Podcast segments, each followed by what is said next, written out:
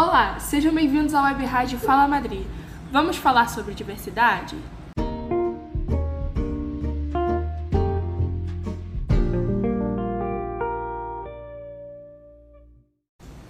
Nessa série, conversaremos sobre o que é diversidade a partir de temas do nosso cotidiano, como cultura, corpo, raça, gênero, linguagem, religião, meio ambiente, etc., abordando seus aspectos históricos, sociais e científicos.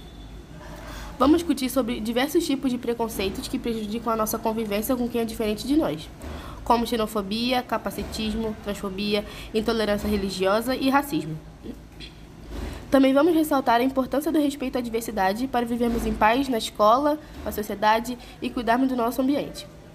Essa é uma produção dos alunos e professores da Escola Municipal Madrid em colaboração com pesquisadores da UFRJ.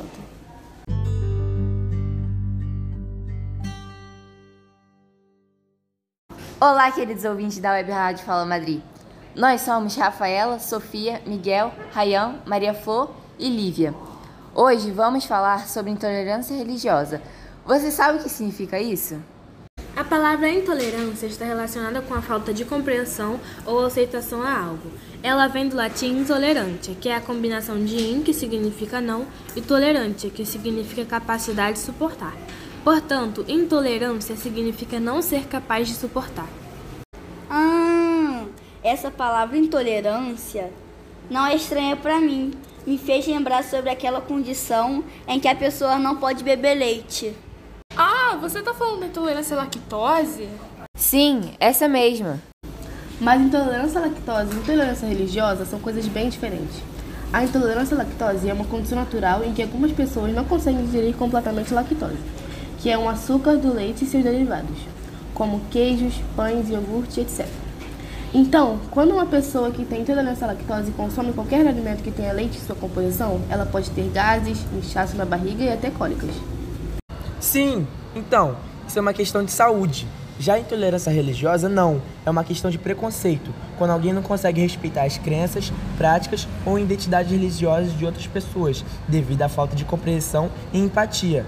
Por conta desse preconceito, muitas pessoas são discriminadas e agredidas simplesmente por praticarem sua fé. Agora eu entendi. A intolerância à lactose é uma condição que pode ser facilmente resolvida deixando de comer produtos com leite ou usando algum remédio que ajude a digerir a lactose. Por outro lado, a intolerância religiosa é uma questão social que depende da conscientização das pessoas, de mais educação e respeito aos direitos de cada um ter a religião que quiser. Então, quando estou na escola e vejo alguns colegas zombando da religião uma das outras, isso é intolerância religiosa, né? Sim, isso me faz lembrar de uma coisa. Conta pra gente. Um dia, Miguel estava em seu centro espírita. Na hora de fazer uma oferenda para Exu, uma entidade muito importante no candomblé e na Ubanda, dois meninos passaram de bicicleta e jogaram uma cruz em sua oferenda. Nossa, que situação triste! Com certeza, isso foi um caso de intolerância religiosa. Sim, foi mesmo. Inclusive, essas religiões que têm origem africana são as que mais sofrem com a intolerância religiosa no Brasil. Lembro da aula de história, quando a professora falou do período da colonização e escravidão do nosso país, que começou com a chegada dos portugueses em 1500. Ela contou que tanto os negros quanto os indígenas foram forçados a abandonar suas crenças e práticas espirituais para adotar a religião dos europeus, que era o cristianismo. Sim, eles pensavam que as religiões dos negros e indígenas eram inferiores ao cristianismo, o que não é verdade. São apenas crenças diferentes. Mas mesmo assim, muitos mantiveram suas tradições religiosas de forma secreta, repassando a cultura silenciosamente de geração a geração e por isso elas existem até hoje.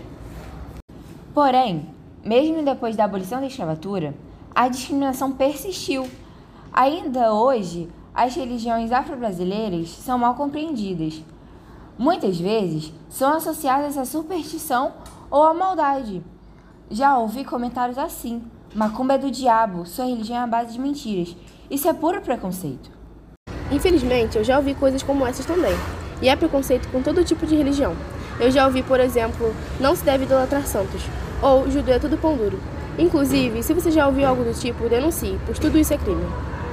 Eu pesquisei na internet e vi que, de acordo com o Código Penal Brasileiro, Decreto-Lei 2848-1940, o artigo 208 estabelece que é crime escarnecer de alguém publicamente, por motivo de crença ou função religiosa, impedir ou perturbar cerimônia ou prática de culto religioso, vilipendiar publicamente ato ou objeto de culto religioso. Isso mesmo, ser intolerante com religião alheia é crime. Fiquem espertos.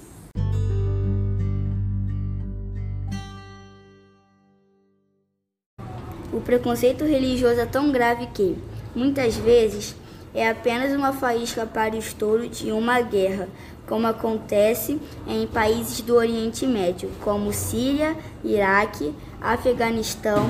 Por exemplo, nesses países, ao invés de unir pessoas e fazer o bem, a religião tem sido usada por algumas pessoas como uma justificativa para o ódio, a violência e a guerra. Infelizmente, a intolerância religiosa está presente em várias partes do mundo. Por exemplo, na Nigéria, há vários conflitos entre muçulmanos e cristãos. No Sri Lanka, há tensões entre budistas e muçulmanos. É um ciclo difícil de quebrar, né? A intolerância leva à violência, que alimenta ainda mais o ódio e preconceito. Será que existe alguma forma para tudo isso acabar?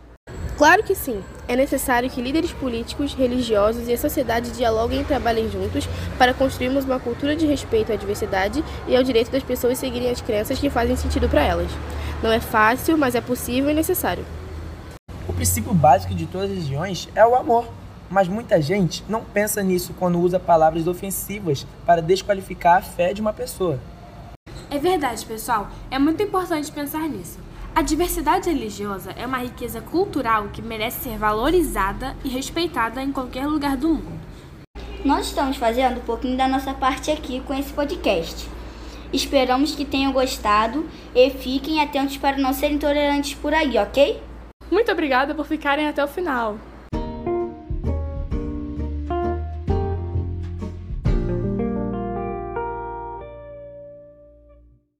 Siga o nosso Instagram, arroba Madrid, para ficar de olho nas novidades e no lançamento de novos episódios. Deixe também seus recados e sugestões por lá. Obrigada e até a próxima!